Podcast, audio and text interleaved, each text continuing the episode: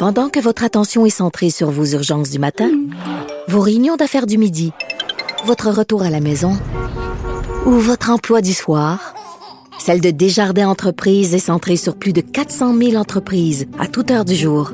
Grâce à notre connaissance des secteurs d'activité et à notre accompagnement spécialisé, nous aidons les entrepreneurs à relever chaque défi pour qu'ils puissent rester centrés sur ce qui compte, le développement de leur entreprise.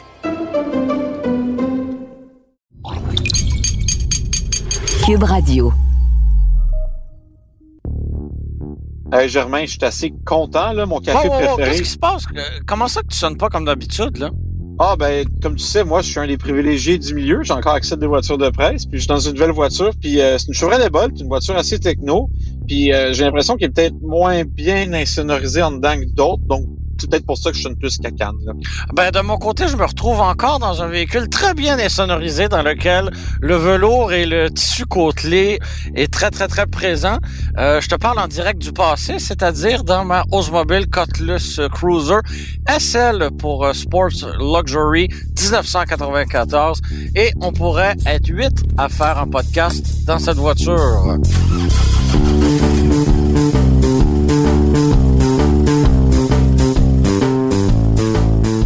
C'est ça qui est drôle, hein, parce que moi, je suis dans une voiture qui est en avant sur son temps d'une certaine manière, là, la Chevrolet Bolt. Et je te confirme que la Cutlass familiale en 94 n'était pas en avance sur son temps.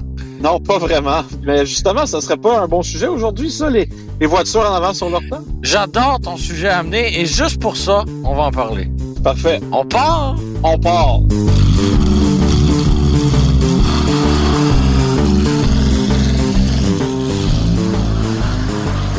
Marc-André, quand je pense de voiture en avance sur son temps, la première qui me vient en tête, c'est évidemment la Pontiac Sunfire. T'es d'accord avec moi? Euh, va falloir que tu m'expliques pourquoi, parce que vite de même, je dirais plus qu'elle est comme toi, c'est-à-dire en retard sur son temps. Ben, évidemment, c'était une petite blague pour commencer l'épisode parce que la voiture qui était en avance sur son temps au moment de, de, de sa fabrication, à mes yeux, à moi, c'est la Tucker 48, la Tucker Torpedo. C'est une voiture exceptionnelle qui a été produite à 50 unités seulement en 1948. Donc, il faut se remettre à l'époque. On est au lendemain de la fin de la Deuxième Guerre mondiale. Les voitures ont encore l'air de celles d'avant-guerre parce qu'il n'y a pas eu de développement automobile. Et là, il y a un, Américain prodige, Preston Tucker, qui arrive avec une voiture complètement révolutionnaire. Et ses features, en bon français, ses, euh, ses atouts, ben, c'est des atouts qu'on retrouve dans des véhicules aujourd'hui. Mais en 1948, c'était Comme quoi, par exemple? ben, c'était du jamais vu. Ben, premièrement, un moteur arrière dans une berline américaine, c'était loin d'être courant. Euh, ensuite de ça, il y avait un troisième phare. Donc, on avait un phare de chaque côté, ce qui était tout à fait, euh, tout à fait quoi, euh, euh. normal. Mais il y avait un, un œil, euh, un œil central et celui-ci était directionnel avec le volant. Donc, autrement dit, tu tournes à gauche, et bien le phare central, lui aussi, va s'orienter vers la gauche. Aujourd'hui, on retrouve ça dans, dans, dans certains véhicules. Euh, quand on l'a, on l'apprécie, on trouve ça génial. Mais là, mets-toi dans la peau d'un, d'un, d'un monsieur bien ordinaire en 1948 qui a pas la télévision, qui a pas Internet, qui a rien, rien, rien, rien, rien. J'espère qu'il n'y a pas Internet, Germain. Non, mais on se remet, on, on se remet à l'époque là. Et euh, il y a probablement 10 enfants à la maison. Et là, on lui parle d'une voiture avec un phare directionnel. Franchement, c'est assez exceptionnel. Mais je Sur pense le que c'est pour ça qu'ils en ont vendu 50, justement. Là. Ben c'est aussi parce que les industriels de l'époque, là, euh, les, les, les géants américains, donc euh, GM, Ford et Chrysler, eux ne l'ont pas accueilli à bras ouverts dans le domaine de l'automobile et ils l'ont carrément euh, amené sur le bord du ravin. Ce qui est assez ironique parce que aujourd'hui, ben, la Tucker, c'est une voiture de musée. Euh, elle se transige toujours en millions de dollars. Et il y en a une qui est stationnée et exposée au musée Ford. Alors pour moi, tout ça est très, très, très ironique.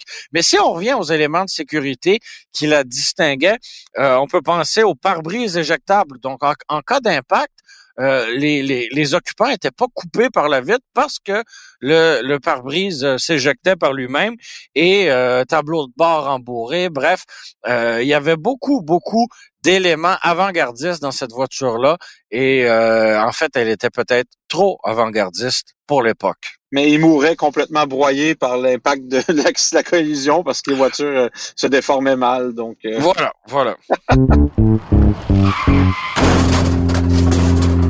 Une voiture que j'aime bien, qui est en avance sur son temps aussi, et qui est plus vieille que la tienne, parce qu'elle a été faite dans les années 30, là, plus exactement en 1934, c'est la Chrysler Aeroflow.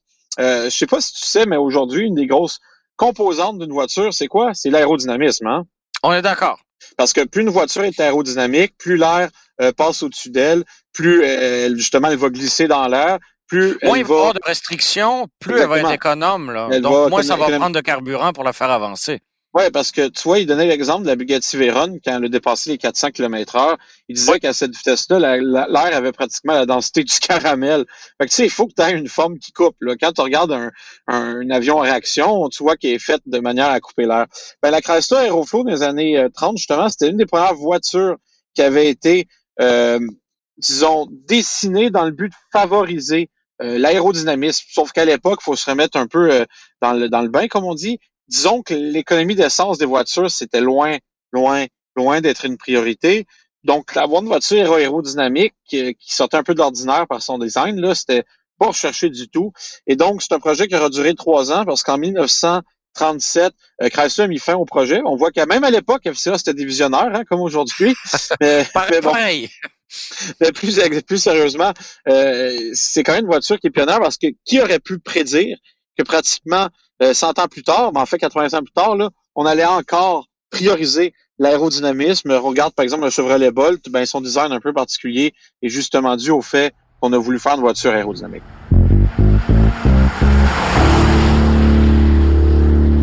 Tu vas peut-être être surpris quand je vais te nommer le prochain véhicule que j'ai trouvé en avance sur son temps, mais au fil de mes explications, tu vas peut-être moins me juger.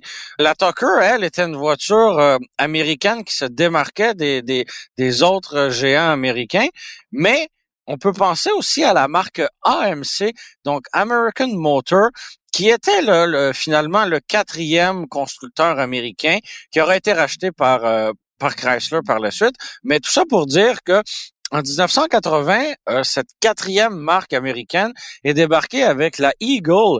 Et cette voiture-là, bon, c'est une voiture américaine qui pouvait prendre la forme euh, d'une voiture à deux portes, d'une berline ou même d'une familiale. Il y a eu aussi des conversions cabriolet, mais ça c'est une autre histoire. Et cette voiture-là compacte pouvait être équipée d'un système à quatre roues motrices. Donc on se replace dans les années 80 alors que euh, GM, Chrysler et Ford nous proposaient de véritables poubelles, et eh ben là, on nous arrive avec une poubelle, mais cette fois, quatre roues motrices. Franchement, je trouve ça intéressant. Euh, c'est le genre de système qui était réservé par exemple aux, pick-up ou aux gros utilitaires comme euh, les Blazers, les Broncos et compagnie. Mais là, de retrouver ça sur une automobile compact, euh, c'est c'est c'est euh, ben, avant-gardiste parce que aujourd'hui c'est un, un, élément qu'on retrouve, j'aurais tendance à dire de plus en plus chez les voitures comme telles. Euh, ben, Subaru d'ailleurs a basé sa réputation là-dessus et euh, une des compacts qui pourrait être une rivale actuelle de la Eagle, ce serait la Impreza. Et si tu veux rire, il y a eu une version SX4 de la Eagle et Suzuki dans les années 2000, est arrivé avec un modèle qui était baptisé SX4 et c'était une toute petite voiture à quatre roues motrices. Tout est dans tout, Marc-André. Je sais pas si les Japonais sont inspirés de, celle-là, là, mais tu vas être d'accord avec moi quand je trouve ça dommage que Chrysler, à l'époque, c'était le, spécialiste quand c'était le temps d'acheter des compagnies puis de les fermer après. Euh, on penserait à des autos, on pense à AMC, tu sais, c'est... Oui, euh, euh AMC avait été acheté finalement pour euh, pour Jeep, ce qui euh, aujourd'hui, ben, on n'a pas le choix de, de, leur donner raison. Cela dit, est-ce qu'on aurait pu continuer de faire vivre euh, AMC J'en suis convaincu parce que cette marque-là se distinguait des trois autres géants et avait sa propre personnalité. Ouais, il faisait même des muscle cars assez cool. Non, c'est sérieusement, c'était un peu le tu sais, quand t'es le quatrième joueur, t'as pas le choix d'innover, puis c'est ça qui était bien, cette compagnie-là innovait. Puis quand elle a été achetée, je trouve que Chrysler, au lieu de comme ils ont toujours fait, là, au lieu de focuser sur l'innovation de leurs produits, euh, ils n'ont rien fait. écoute, on parle d'une compagnie qui a déjà eu par un partenariat avec Mercedes-Benz, là, qui a trouvé le moyen de, de, prendre des plateformes qui étaient plutôt bonnes puis de les scraper. bon, rien n'est impossible pour FCA. Et de continuer de les utiliser 20 ans plus tard.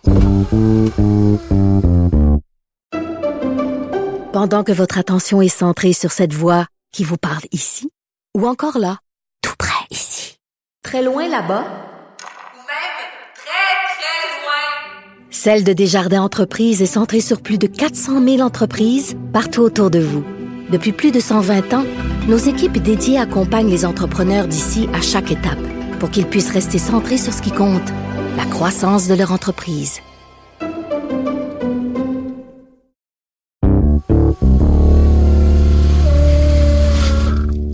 Une autre voiture qui m'a marqué, euh, ben pas qui m'a marqué, mais que je trouve qui est en avance sur son temps, et pour une drôle de raison, c'était la Buick Riviera. Est-ce que tu sais pourquoi? Euh, J'aurais tendance à tricher et à te dire en raison de son tableau de bord digital. Écoute, non seulement il y a ça, parce qu'effectivement, la Riviera qui a été faite de 1986 à 1993, elle avait un tableau de bord en, en guillemets digital, là, c'était pas un écran en cristaux liquides euh, haute Oui, résolution. C'est aussi digital que votre micro-ondes de- âgé de 20 ans, là. N'empêche que Buick a eu le- flair en faisant ça, parce qu'aujourd'hui, la plupart des compagnies euh, font ça. La preuve, en ce moment, je suis dans une Chevrolet Bolt. Devant moi, j'ai un écran littéralement au cristaux liquide, là, qui est mes cadrans sont là-dessus. Euh, toutes les compagnies s'en vont vers ça. Audi, Porsche, même dans le normal, là, entre guillemets. Même chez Volkswagen, par exemple, on a, on a de, les, les nouveaux modèles n'ont plus de d'aiguilles physiques. Là, c'est carrément, euh, c'est carrément digital. Donc, on a un peu, euh, on a un peu démarré une mode avec euh, avec la Riviera. On, Et- l'a- et on a retrouvé ouais. cette technologie aussi dans les euh, les Cadillacs entre autres là de cette époque. Puis l'avantage d'un tableau de bord digital, de un, ça peut être plus précis. On se rappelle que la Lexus LFA, le moteur était capable de changer tellement rapidement de révolution que l'aiguille, un aiguille physique là, aurait pas pu suivre. Il a fallu que Lexus y aille avec un écran justement pour ça. Hey, ça c'est rapide. Exactement. C'est un méchant V10 qu'il y a là-dedans. Euh, mais bon, la LFA, c'est une voiture exception. Puis sinon, ça nous permet d'avoir un paquet de gadgets ajustables. Tu sais, euh, on se rappelle le- les Cadillac Escalade, là, dans, on pouvait on peut choisir euh, quand ça venait de sortir la, la génération euh, actuelle. euh, on pouvait choisir euh, le- quel genre de, de, de cadran on voulait, sport, touring, peu importe. Donc, tu sais, je trouve pas que c'est plus modulable. Oui, exactement. Euh, mais bon, il n'y avait pas seulement un tableau de bord, euh, euh, disons, euh, digital, entre guillemets. Là. Il y avait également un écran Je t'arrête tout de suite, Marc-André, parce que je viens de recevoir un appel de euh, l'OQLF qui vient de me dire que digital, c'est un anglicisme et qu'il faut dire numérique. Donc, euh, on s'excuse aux oreilles qui ont saigné dans les dernières secondes. On va dire numérique à l'avenir. Nonobstant donc le fait qu'elle avait un, euh, un tableau de bord euh, numérique euh, ou digital pour les, les, les gens comme moi là, qui ont grandi dans West Island, euh, la voiture avait également un tableau de bord qui, qui avait un écran tactile, un, écran tactile, pardon, dis-je bien. Euh, J'espère que c'est un mot français, ça, tactile. C'est-à-dire un écran sur lequel on pouvait appuyer pour faire certaines commandes. Je savais que c'est avant-gardiste parce que dans toutes les voitures, ou presque, là, sauf la Nissan Micra, je crois, on a maintenant un iPad en guise de système d'info. Elle n'existe plus, la Micra. Alors, euh, voilà, c'est réglé. Oups, au revoir, au revoir, cher Micra, mais je suis sûr que dans une belle Mirage G4 de base, il n'y en a pas non plus.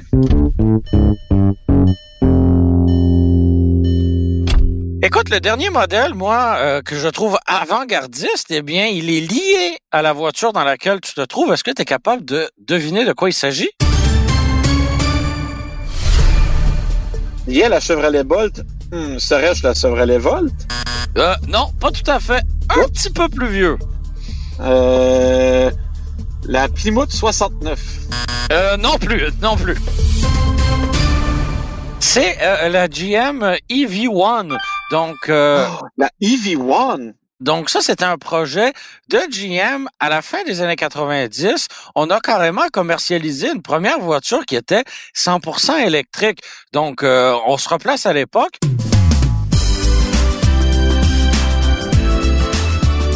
La première Insight n'était pas arrivée, la première Prius n'était pas non plus arrivée, et boum, chez GM, on dit tiens, voilà une auto à l'allure très futuriste qui est 100% électrique. Euh, je pense que c'était trop tôt et euh, c'est pour ça d'ailleurs que ça n'a pas duré très très longtemps.